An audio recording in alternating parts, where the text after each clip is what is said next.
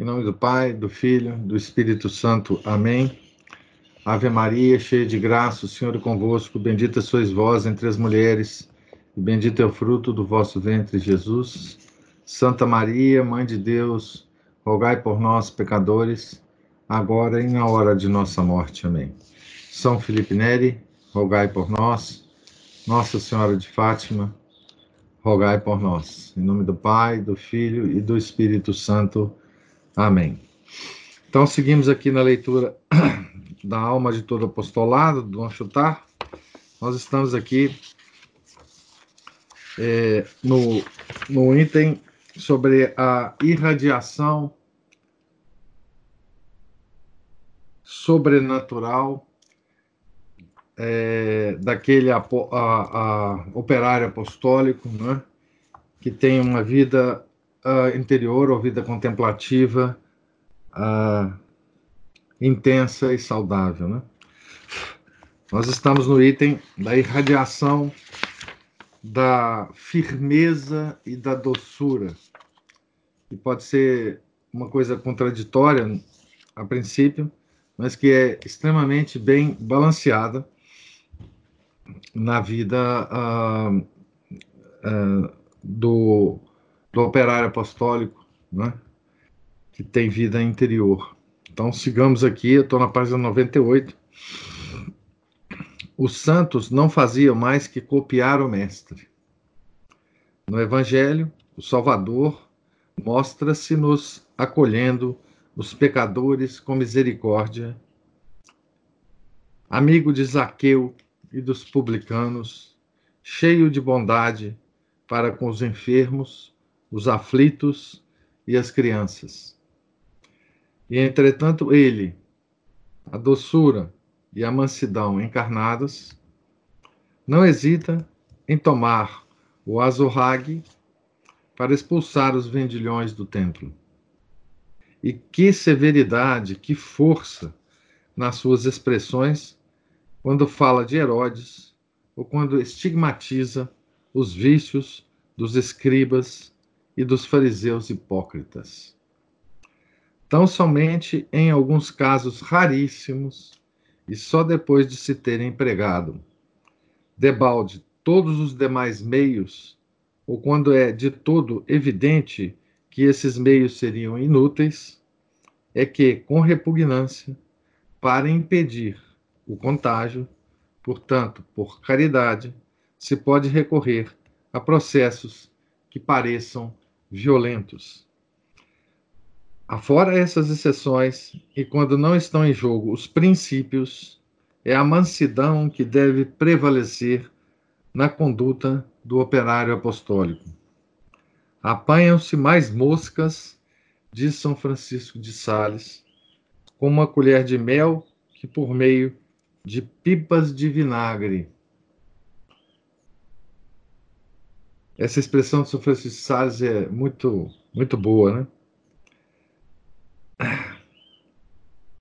Lembremos-nos da censura infligida pelo Senhor a seus apóstolos quando estes, ofendidos e humilhados na sua dignidade humana e não inspirados por um zelo puro e desinteressado, queriam recorrer à violência e pediam que o fogo do céu descesse sobre a cidade de Samaria, a qual recusara recebê-los. Não sabeis, lhes disse Jesus, de espírito sois. Lucas 9, 55. Um dos nossos atuais bispos, cuja firmeza de princípios é citada como exemplo, visitou recentemente, na sua cidade episcopal, as famílias enlutadas em cujo seio a guerra que naquele momento flagelava a Europa tinha feito algumas vítimas.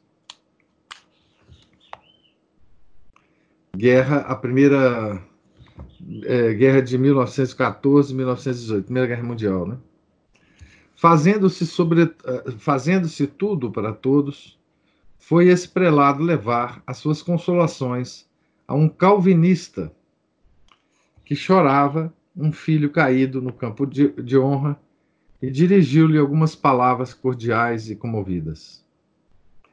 Enternecido por esse ato de caridade, esse protestante exclamou depois: Parecia impossível que um bispo de nascimento tão nobre e de instrução tão esmerada se dignasse transpor os umbrais da minha modesta habitação devido à diversidade das nossas crenças. E ele, sem embargo, veio. O seu procedimento e as suas palavras tocaram-me o coração.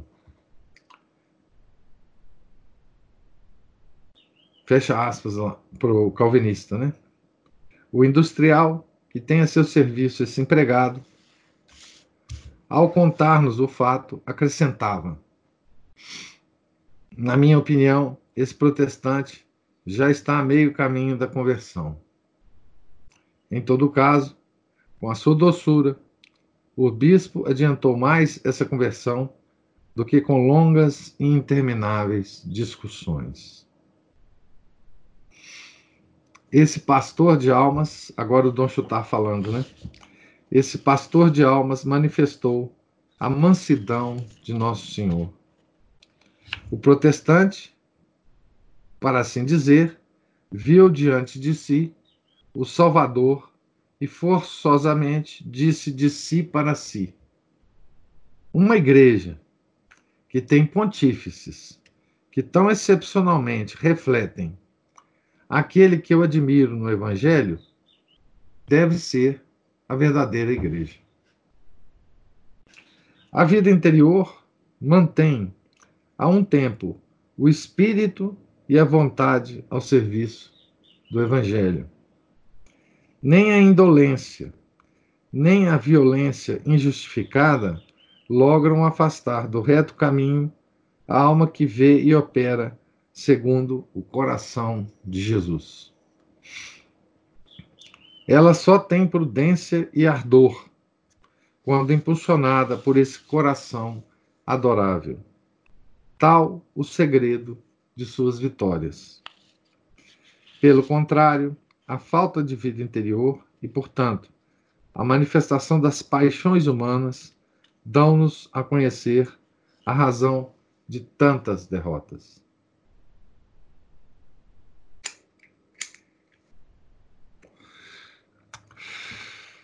Então, nós acabamos aqui esse item belíssimo, onde Dom Chutar fala da firmeza e da doçura do operário apostólico. Como que a doçura às vezes atrai muito mais do que a firmeza, né? E aqui, ao longo desse texto, a gente tem que lembrar é, uma uma coisa que Don Star tenta nos ensinar ao longo do, do, do texto, né?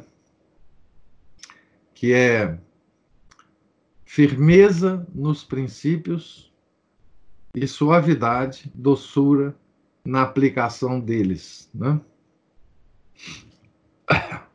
Firmeza nos princípios, doçura na aplicação. Agora ele vai dizer que a vida interior irradia mortificação. O espírito de mortificação é, o, é outro princípio fecundador das obras. Tudo se resume na cruz. E enquanto não fizermos penetrar nas almas o mistério da cruz, apenas lograremos tocá-las superficialmente. Essa frase aqui está, inclusive, enfatizada aqui no, na edição do, do meu livro. Né? E enquanto não fizermos penetrar nas almas o mistério da cruz, apenas lograremos tocá-las superficialmente. Mas quem poderá fazer aceitar um mistério que tanto repugna a esse horror pelo sofrimento tão natural ao ser humano? Então, aqui está dito, e é claro que a gente sente isso no nosso ser, né? Que o sofrimento repugna o ser humano de forma natural. A nossa natureza é assim. Né? O, o sofrimento nos repugna. Mas quem poderá fazer aceitar? Bom, eu acabei de ler, né? Somente aquele que puder dizer com o grande apóstolo: Cristo crucifixus sum cruci.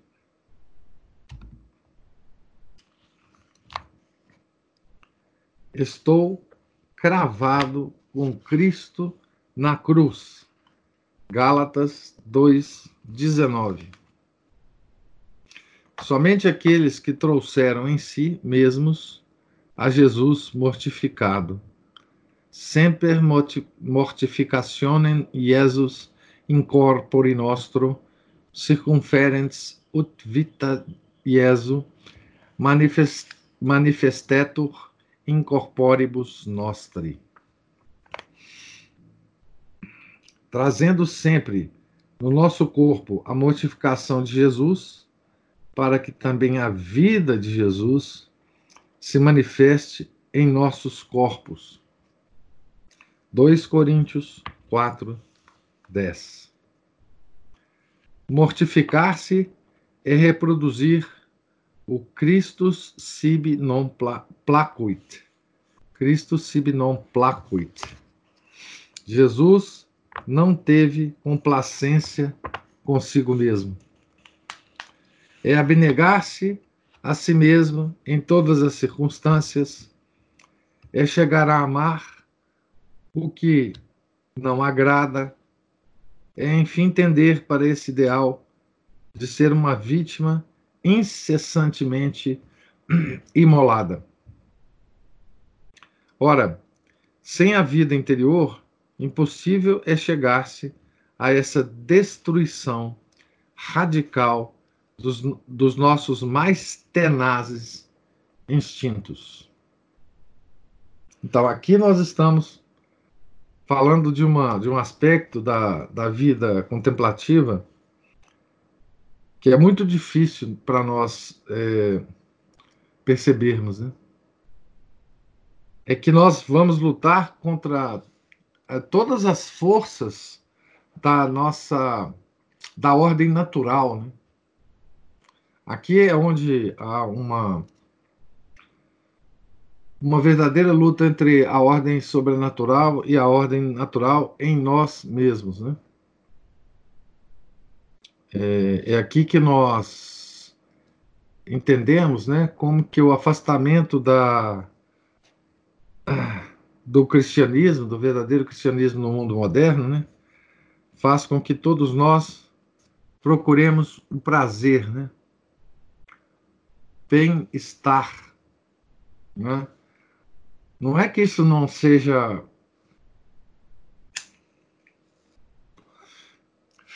É que nós, ao abandonarmos a verdadeira religião, só nos resta a ordem natural. Só nos resta viver uma vida segundo a natureza humana. Por isso, o mundo moderno ele não entende mais a ordem sobrenatural. Por isso, o mundo moderno não entende mais a cruz de Nosso Senhor. Né? E é por isso que essa cruz, ela, nos últimos tempos, desapareceu das nossas igrejas. É, a, ou quando muito, tem uma cruz sem Nosso Senhor pregado nela, né? Ou seja, essa cruz nos causa horror? Porque ela representa realmente é, a vida sobrenatural que nós já abandonamos, né? já abandonamos no mundo moderno. Quando eu digo nós já abandonamos, eu quero dizer nós católicos, né? Porque o mundo nunca aceitou a cruz, né? Mas agora nós católicos também não estamos aceitando-a, né? Ao passo que o pobre de Assis, percorrendo em silêncio as ruas da cidade, só com seu aspecto prega o mistério da cruz. Debalde, o apóstolo imortificado, se servirá dos grandes apóstrofes de Bossuet sobre o Calvário. O mundo está de tal sorte entrincheirado no espírito de gozo que, para demolir essa sua cidadela, pouco valem os argumentos comuns e até mesmo os bosquejos grandiosos. Há-se mister da paixão tornada como sensível pela mortificação e pelo desapego do ministro de Deus. Então não há argumentos contra isso. Né? Não há.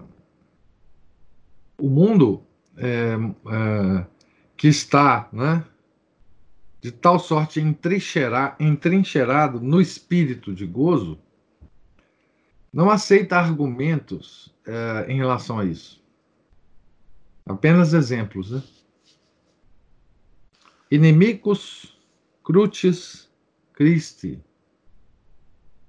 Volveria dizer São Paulo, inimigos da cruz de Cristo são, por sem dúvida, esses numerosos cristãos que na religião só veem uma forma de esnobismo, um hábito de práticas exteriores legadas pela tradição e cumpridas periodicamente, com respeito, sim, mas sem influência na emenda da vida, na luta contra as paixões e na introdução nos costumes do espírito do Evangelho.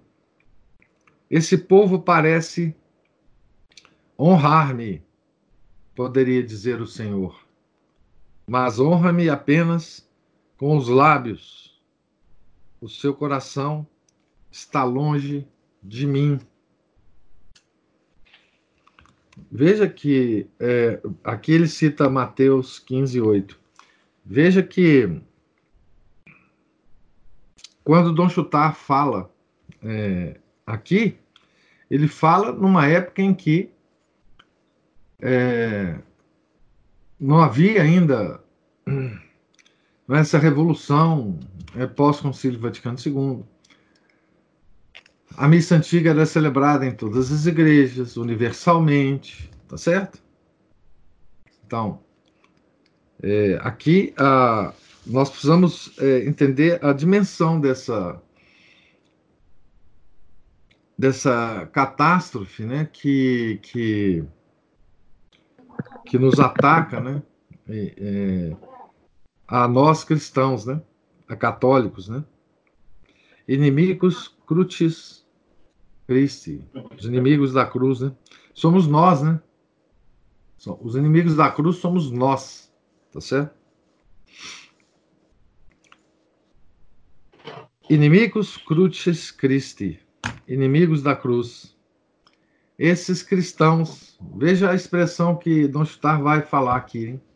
esses cristãos efeminados, que julgam coisa indispensável verem-se rodeados de todas as comodidades, cederem a todas as exigências do mundo entregarem-se aos prazeres desordenados, seguirem apaixonadamente todas as suas modas, esses cristãos que se ofendem com essa palavra que já não compreendem, mas que, sem embargo, Jesus Cristo disse para todos: Se não fizerdes penitência, todos perecereis da mesma maneira.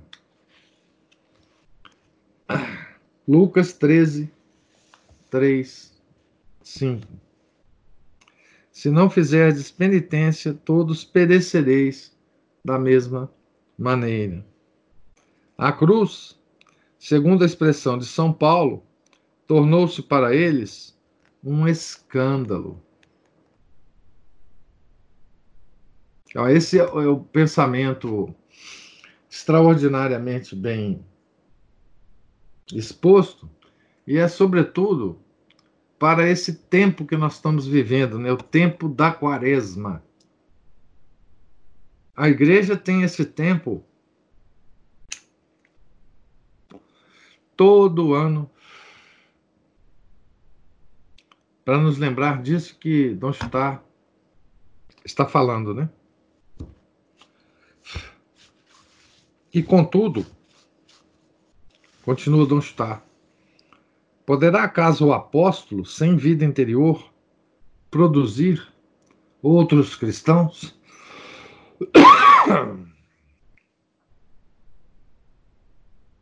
Uma numerosa assistência a certos ofícios satisfará, sem dúvida, o coração do verdadeiro sacerdote, mas não o deixará entusiasmado se ele puder atribuir tal afluência apenas à rotina, a uma fidelidade respeitável a certos usos de família, a certos hábitos que em nada incomodam o curso da vida, ou se entrevir como causa dela o prazer de ouvir boa música e contemplar magnífica ornamentação, ou de assistir a um exercício de eloquência, cuja forma apenas se vai admirar.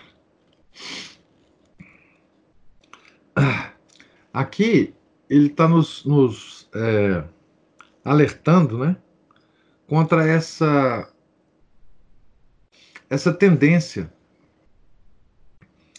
é tão, tão moderna, tão atual, tão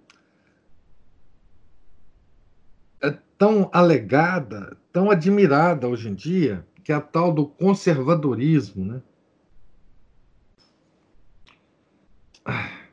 Então, é, é, o que ele diz aqui com as, com as expressões assim, tal a, a, a rotina, né? a fidelidade respeitável a certos usos de família, a certos hábitos, que em nada incomodam o curso da vida. Né?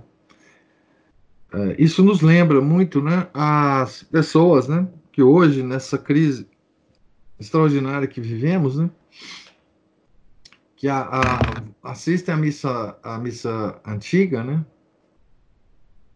e, e nela vê, veem né, a música, o canto gregoriano maravilhoso, né, então ele diz: para ouvir a boa música, de, de contemplar né, magnífica ornamentação, tá certo? É, muitos vão à, à, missa antiga porque a consideram bonita, né? É, respeitosa, é, admiram as pessoas que lá estão, o, o silêncio, né? Na verdade, elas se sentem bem assistindo a missa antiga. Né? Elas se sentem bem. É, é legal, é bonito. Né? Parece, é, parece conservar os valores. Né? É certo? Pelo menos, ao que parece, esse entusiasmo não poderá ser refreado perante a comunhão frequente. Parece não poderá ser refreado perante a comunhão frequente. Acode-me agora à memória uma lembrança da minha viagem aos Estados Unidos. Diz aqui Dom Chutar, né? Percorrendo certas paróquias, enchia-me de contentamento o fato de me dizerem que nelas bom número de homens era fiel à prática da comunhão da primeira sexta-feira do mês. Homo videt infati, Deus autem incorde. Breviário, está citando o breviário aqui. O homem vê o rosto, porém Deus vê o coração. Deus vê o coração, né? Deus autem incorde. É, chamando mais uma vez a atenção, sendo repetitivo aqui, coração na, na Sagrada Escritura significa vontade e não emoção. Então, vê, Deus vê a vontade. Disse-me um sacerdote em Nova York, um santo sacerdote em Nova York. Não se esqueça que está no país onde não se conhece o respeito humano e onde o bluff anda por toda parte. Reserve a sua admiração para as paróquias onde um observador criterioso puder comprovar que as comunidades, que as comunhões frequentes manifestam realmente, se não a emenda total da vida, ao menos esforços sinceros de vida cristã e um desejo leal de não se pactuar com a intemperança, com a caça desenfreada ao dinheiro, etc. Então, veja que Dom Chutar aqui ele está falando da comunhão frequente. E como que a gente pode, mesmo é, se atendo a essa prática, não estarmos realmente praticando a religião como ela deve ser praticada.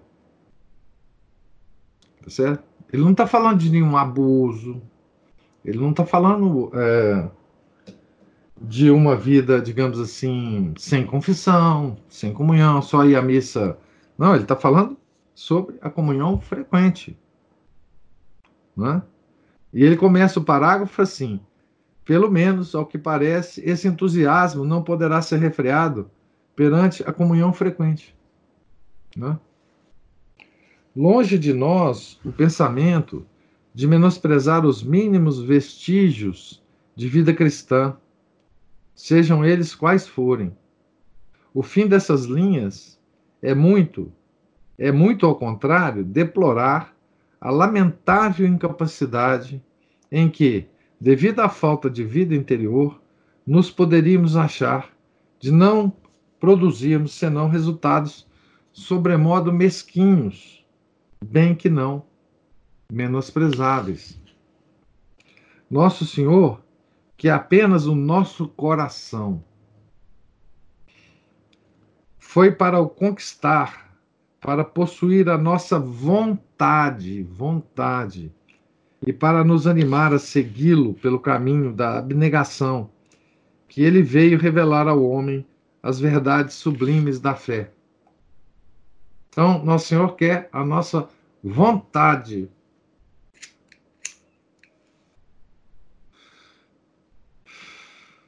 A nossa vontade. O apóstolo, habituado à vida interior, inteiramente baseada no Abneget Semetipsum,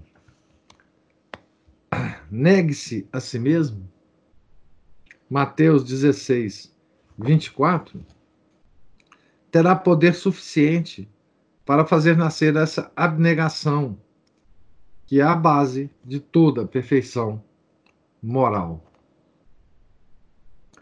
Será, porém, incapaz de tal aquele que apenas de muito longe seguir o Salvador levando a sua cruz. Nemo date quod non habet. Ninguém dá o que não tem. Sem, cora sem coragem para ele próprio imitar Jesus crucificado, como poderá tal apóstolo pregar ao povo essa guerra santa contra as paixões a qual Nosso Senhor nos convida. Se o apóstolo desinteressado, humilde, casto, pode arrastar as almas para a luta contra a onda sempre crescente da cobiça, da ambição e da impureza. Então, só o apóstolo desinteressado, humilde, casto, pode arrastar as almas para a luta contra, todo, contra a onda sempre crescente da cobiça, da ambição e da impureza. Só aquele que conhecer a ciência do crucifixo, bonita essa expressão, né? A ciência do crucifixo será suficientemente poderoso para opor um dique a essa solicitude contínua pelas comodidades, a esse culto do prazer que ameaça submergir tudo e destruir as famílias e as nações. Ensinar a Jesus crucificado, eis como São Paulo resume o seu apostolado. E porque vive de Jesus e de Jesus crucificado, consegue fazer saborear às almas o mistério da cruz e ensinar-lhes a viver desse mistério. Hoje, grande número de apóstolos não tem vida interior que lhes baste para aprofundar, compenetrar-se e irradiar essa vivific esse vivificante, vivificante mistério. Consideram na religião muito exclusivamente os lados filosóficos, sociais e até mesmo estéticos, aptos para interessar as inteligências e excitar a sensibilidade e a imaginação. Desenvolvem a sua própria tendência de ver nela, sobretudo, uma escola de poesia sublime, de arte incomparável. Certo é que a religião possui essas qualidades. Mas considerá-la apenas sob esses aspectos secundários seria o mesmo que desfigurar absolutamente a economia do Evangelho, pondo como fim o que é apenas meio fazer do Cristo de, de do Pretório e do Calvário apenas um Cristo perfumado é um sacrilégio.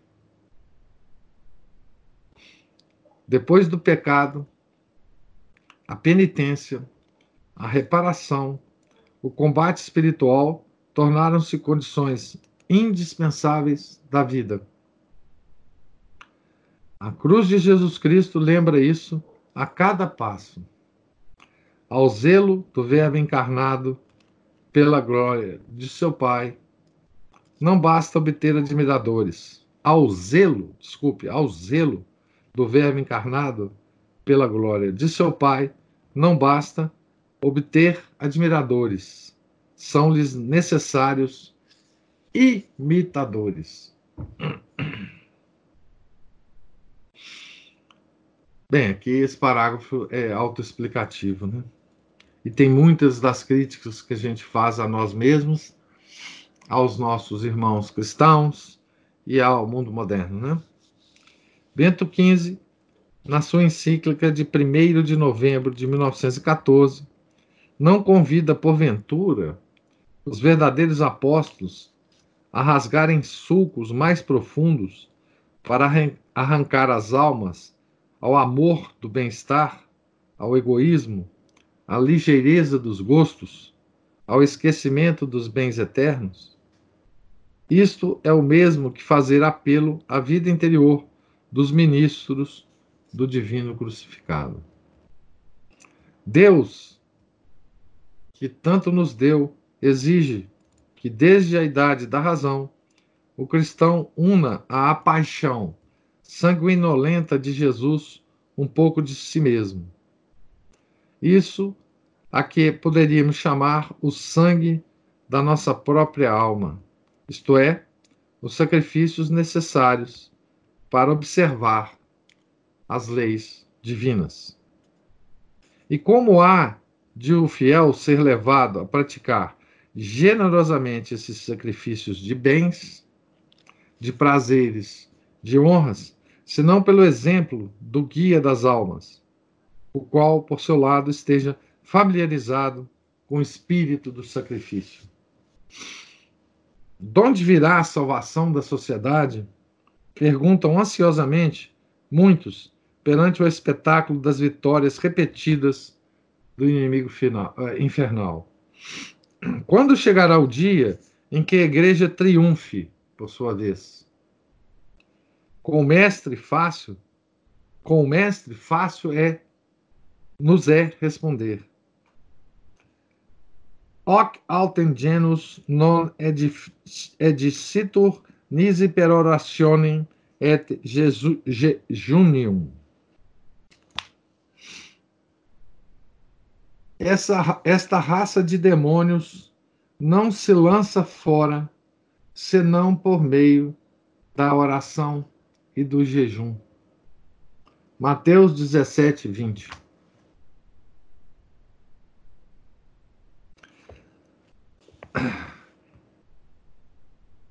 Oração, jejum e penitência é o que Nossa Senhora nos pede né, em todas as suas aparições, principalmente as do século XIX e XX. Né? Quando das fileiras do sacerdócio e da milícia religiosa saíram uma pleiade de homens mortificados, que façam resplandecer através do, do, dos povos o mistério da cruz, esses povos, então, contemplando no padre ou no religioso mortificado as reparações pelos pecados do mundo, compreenderão a redenção pelo sangue de Jesus Cristo. E somente então, é somente então que o exército de Satanás há de recuar e que a queixa dolorosa do Salvador ultrajado, mas encontrando enfim reparadores, não mais repercutirá através dos séculos o seu eco temível. E quasi, quasi vide eius virum, qui interponeret sepem et staret oppositius contra me pro terra ne dissipasse nea, et non inveni. E busquei entre eles um homem que se entrepusesse como uma sebe e que, posto em campo contra mim, acudisse por essa terra para eu a não destruir. E não o achei. Ezequiel 22, 30.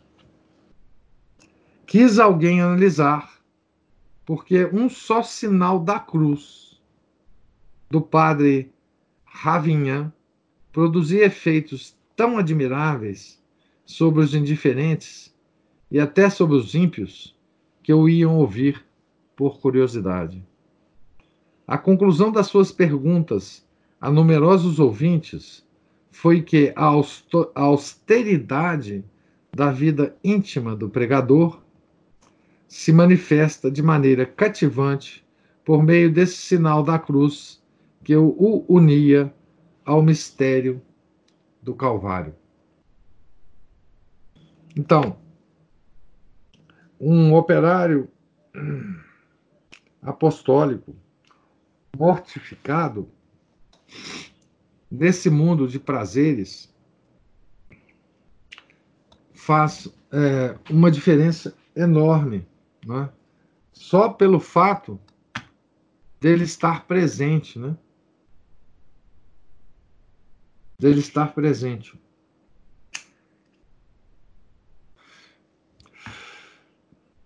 Aqui, uh, Dom Chutar né, uh, nos mostra né, a, a extraordinária eficácia né, do, do, do operário apostólico carregar um pouco do peso da cruz de Nosso Senhor. E é claro que a igreja nos ensina a cada quaresma, todo ano, né? com sua pregação e com suas determinações da quaresma, as mortificações da quaresma, né? que nós devemos irradiar né? essa, essa prática quaresmal né? ah, para todo ano. Né? Ah, ah, essa esse ensinamento da igreja, né? Todo ano é para que a gente expanda, né? Essa prática quaresmal, né? É, para todo o, o, ano, né? A, a igreja antiga, pelo menos, né? Ela ela tinha períodos no ano, né? De, de expansão dessa, dessas mortificações na, na quaresma, né? É, por exemplo, o advento é um tempo também de, de mortificação, né? A nossa espera do, do, do Natal de Nosso Senhor, né? Em várias outras épocas, né? É, com as quartas sextas e sábados, né? De têmporas, né? Também ela expande isso, né? Para nos ensinar, né? A, a viver não só na quaresma, mas durante todo o ano, né? Essa essa vida de, de mortificação, né? Há muitos escritos sobre mortificação, mortificação né, na igreja. O santo sempre nos, nos, nos fala sobre isso, né? Então agora nós mudamos agora. É, só lembrando que nós estávamos no item, né? No item C. Foi um, um item bastante longo, né? Que tinha o título A vida interior produz no apóstolo a irradiação sobrenatural. Quão eficaz é essa irradiação. Então, ao longo desse item, nós vimos a irradiação da fé, a irradiação da esperança, a irradiação da bondade, a irradiação da humildade, a irradiação da firmeza e da doçura, e, finalmente, a irradiação da mortificação. Um verdadeiro operário apostólico irradia pela sua própria vida todas essas coisas. Agora, nós entraremos aqui no item que é a vida contemplativa interior dá ao operário evangélico a verdadeira eloquência.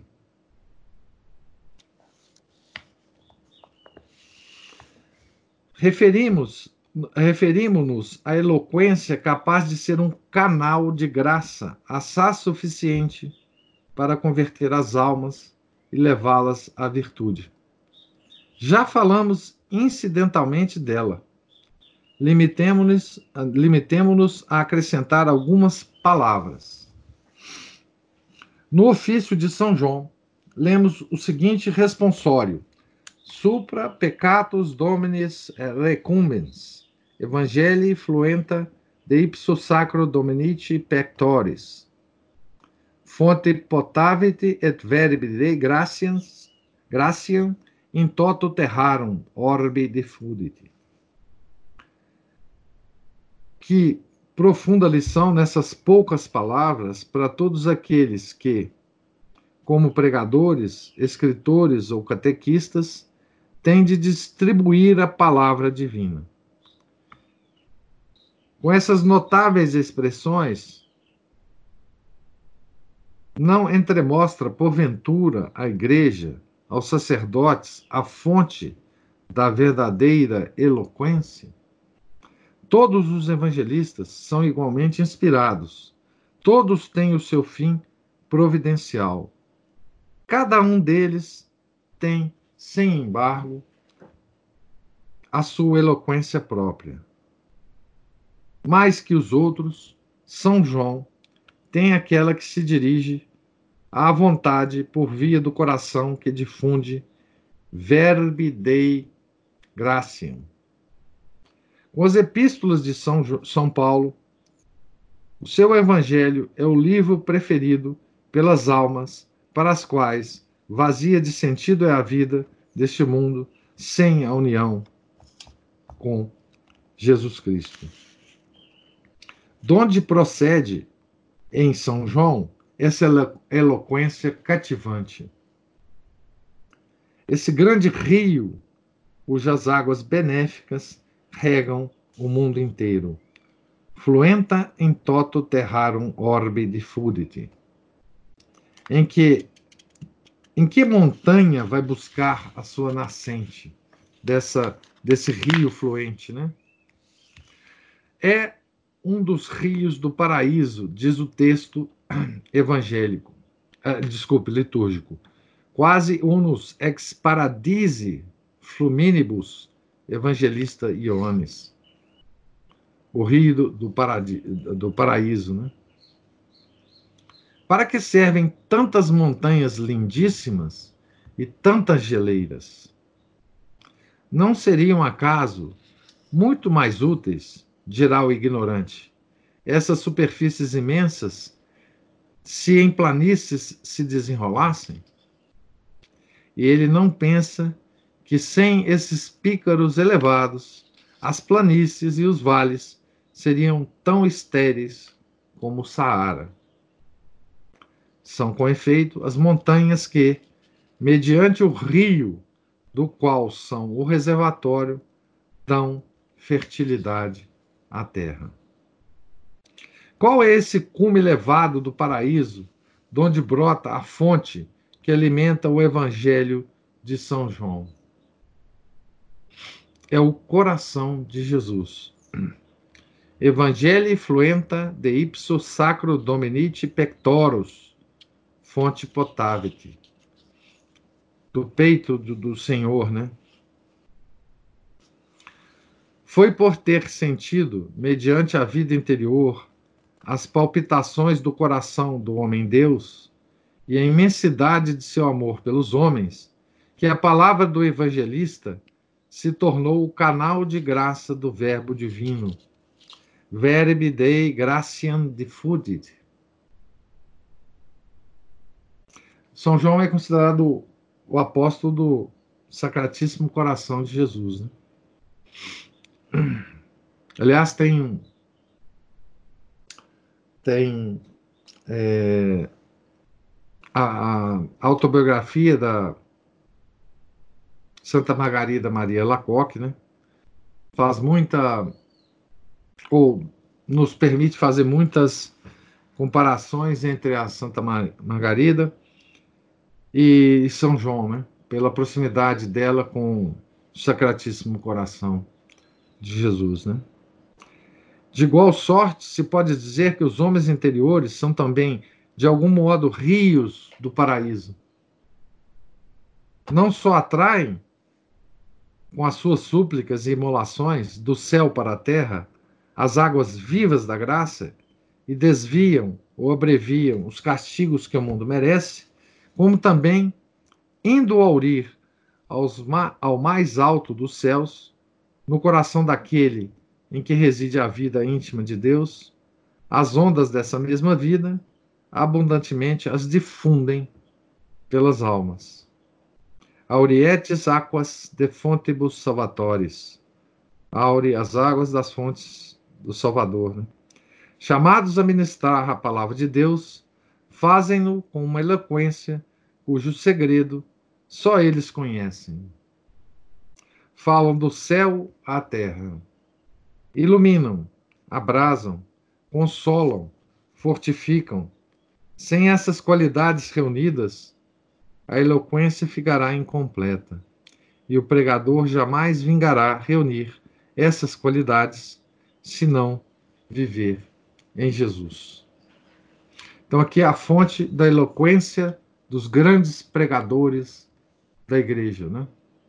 dos extraordinários, extraordinários é, sermonistas, dos, extra, dos extraordinários santos das grandes homilias, né? As homilias de São Bernardo, São João Crisóstomo, enfim.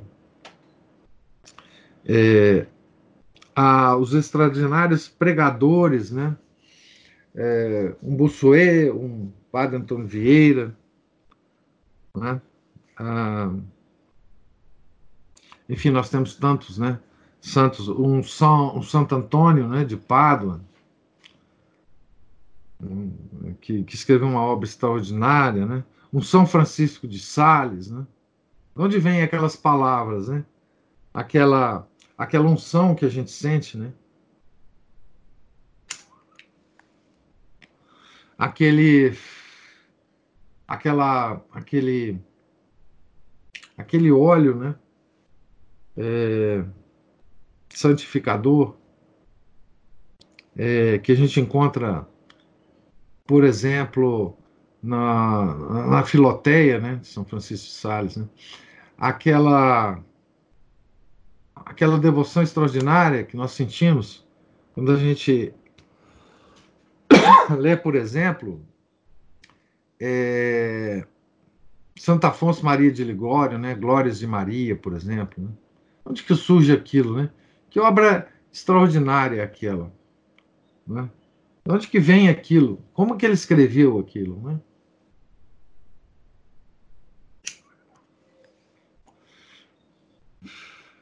Quando a gente lê isso, né, com o coração aberto, né, a gente fica impressionado né, com, com as palavras, com o encadeamento dos raciocínios, com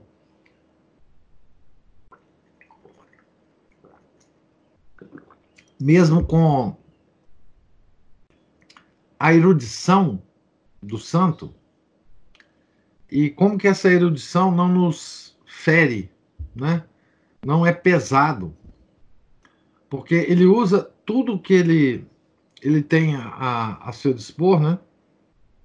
Para mover o nosso coração, né? E de novo, mover o coração não é mover as emoções, não é mover os sentimentos, é mover a vontade, né? Ah, o encadeamento da, da, dos textos, né? Tudo isso, é, obviamente, você pode é, analisar do ponto de vista literário, do ponto de vista de estilo literário, etc. Mas ali, ali nada importa isso. Né? Ali tudo está organizado é? para mover a nossa vontade na direção de Nosso Senhor. Né? É, ler essas grandes obras, né? É, esses grandes santos, né? Um São Bernardo mesmo, né, que é pai espiritual do Dom Chutar, né? E de fato é, mergulhar nesses rios do paraíso, né? Que desaguam aqui na Terra através desses homens, né? De vida interior, né? Eles se, se tornam disponíveis a, a nos trazer essas águas do paraíso, né? É isso que, que ele, que Dom Chutar fala aqui a respeito da eloquência, das homilias, das, das palavras que saem da boca dos desses grandes uh, operários apostólicos. Né? Então ficamos por aqui hoje. Se alguém tiver algum tipo de, de observação, nós temos ainda uns cinco minutinhos aí é, para discutirmos.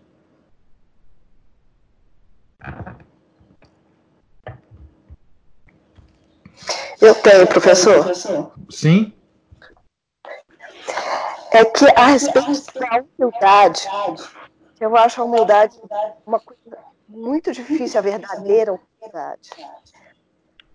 Aí eu achei no livro Imitação de Cristo, numa das reflexões que São Francisco de Sales faz, tem um frei que pergunta para ele: Meu caro pai, eu vos suplico dizer-me, na verdade, que opinião tendes de vós mesmo, de vós mesmo. E aí ele responde, São Francisco responde assim: se Deus tivesse favorecido, é, aí ele fala, não, ele fala que ele é o pior do pecador do mundo, é. que menos, menos serve a Nosso Senhor. E aí o Frei, Rufino, que é esse que pergunta para ele, ele fala, mas como assim? O senhor jamais faria coisas que, que nós vemos, pecados graves que, que nós vemos outras pessoas cometendo? Aí São Francisco de Sales diz para ele que se Deus tivesse favorecido essas outras pessoas com a graça, com as graças e com a misericórdia que ele o favoreceu, é, essas pessoas teriam servido a Deus muito melhor do que ele. E que, em contrapartida, se Deus é, não, não o tivesse a ele, São Francisco, é, favorecido a ele com as graças que Deus o favoreceu, ele seria, ele cometeria as maiores maldades. Isso. Então, eu acho que esse é um pensamento que eu vou levar para mim, eu estou aqui dividindo com, com vocês, né? É, de, de fazer o exercício de pensar que qualquer coisa que me for tirada de, de, de graça que Deus me dá, né, de qualquer favorecimento que Deus me concede, como que, eu, como que, é, como seria a minha reação? Isso. É, essa, bom, isso se passou com São Francisco de Assis, né? E não de Sales. Ah, é? É. Porque o São Francisco de Assis é que é. é que se dizia o maior, o pior dos pecadores. Ah, tá. Tá? É, São Francisco de Sales está narrando esse fato da biografia. Ah, de São Francisco de Assis. É, de São Francisco de Assis. É... Não, esse é verdadeiro, é o verdadeiro espírito de humildade, que é, é, é, é a consideração de que nós só somos capazes de fazer as piores coisas. E se nós não faz, as fazemos, é justamente pela graça é, de nosso Senhor Jesus Cristo. Então, é, é, isso não é isso é uma disposição que nós temos que ter sempre no nosso coração. É uma consideração que nós temos que fazer sempre. E é, sobretudo, uma consideração que nós temos que fazer quando a gente está pensando que está conseguindo alguma coisa por mérito próprio. É, é, é, é, aí que é mais, que é mais uh, necessário que a gente se volte e diga: olha, eu só estou fazendo esse negócio aqui de bom, porque eu estou sendo favorecido por uma graça que eu não entendo por que, que eu estou sendo favorecido, uhum. mas eu reconheço que eu não sou capaz de fazer isso. Né? É, esse é o verdadeiro espírito de humildade, é, é você se referir tudo de bom que você faz a Deus e não a você mesmo.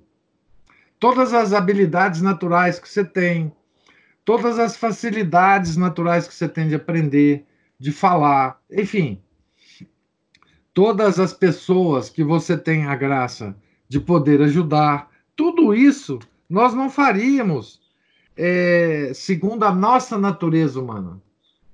E aí, quando você faz isso, você não faz a confusão entre a ordem da natureza e a ordem da graça, que é aquilo que nós discutimos, inclusive, ontem, né? Isso é não fazer a confusão entre a ordem da natureza e a ordem da graça. É saber que, embora nós tenhamos, possamos ter sido agraciados com várias habilidades naturais, esse, esse, essas habilidades nos foi, nos foi dado, dadas por nosso Senhor Jesus Cristo para que nós façamos um, um trabalho é, decente é, de, de operários apostólicos. É, e que é, essa, essa coisa não depende da gente, depende de Deus, de manter essas qualidades, inclusive. São Francisco de Sales, ele, ele muitas vezes chama atenção na, na, na obra, nas obras dele, né? De que todas as habilidades naturais nossas nós podemos perder do instante para outro. Né? Basta, por exemplo, um derrame cerebral. Nós perdemos tudo. Todas as habilidades de falar, de enxergar, de, de ouvir, enfim. Né? Então, mesmo as habilidades naturais nos foram dadas por Nosso Senhor. Que, que, que dirá as, as outras habilidades que nós vamos acrescentando né, a, a, na nossa vida ao longo do tempo. Né? É, esse é, a, esse é o verdadeiro espírito uh, de, de humildade, né? É você saber que você é nada sem a graça de Deus. É nada, simplesmente nada. Essa é, um é uma das partes que eu mais que eu mais admiro. Uh, uh, é uma das histórias né, contadas nessa edição da, da Imitação de Cristo que eu mais é, que eu mais admiro. Eu fiz inclusive um post no blog é, que eu acho que chama São Francisco, o maior pecador do mundo, é, contando essa historinha aí da, da desse, do, do, Frei Rufino, né, é, ficando implicado com o São Francisco sempre falar que ele era o maior pecador do mundo, né? E, e a resposta dele é extraordinária, né? Que é de um verdadeiro santo mesmo. Né? Mas pode guardar isso, é maravilhoso. Porque eu me pego, às vezes, reclamando. Eu sou muito reclamona. Então, assim. Ah, todos nós, velho.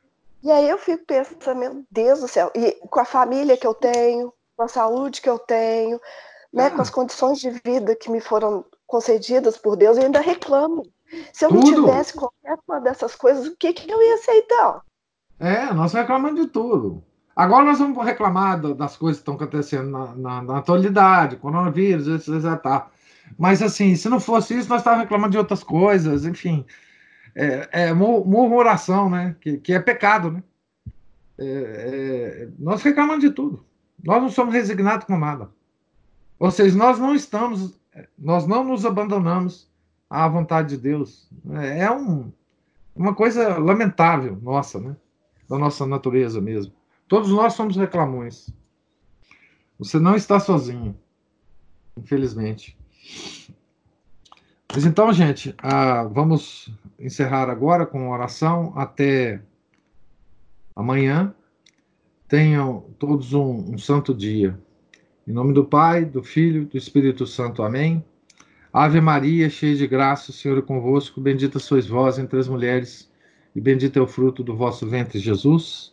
Santa Maria, Mãe de Deus, rogai por nós, os pecadores agora e na hora de nossa morte. Amém. São Felipe Neri, rogai por nós. Nossa Senhora de Fátima, rogai por nós. Em nome do Pai, do Filho e do Espírito Santo. Amém.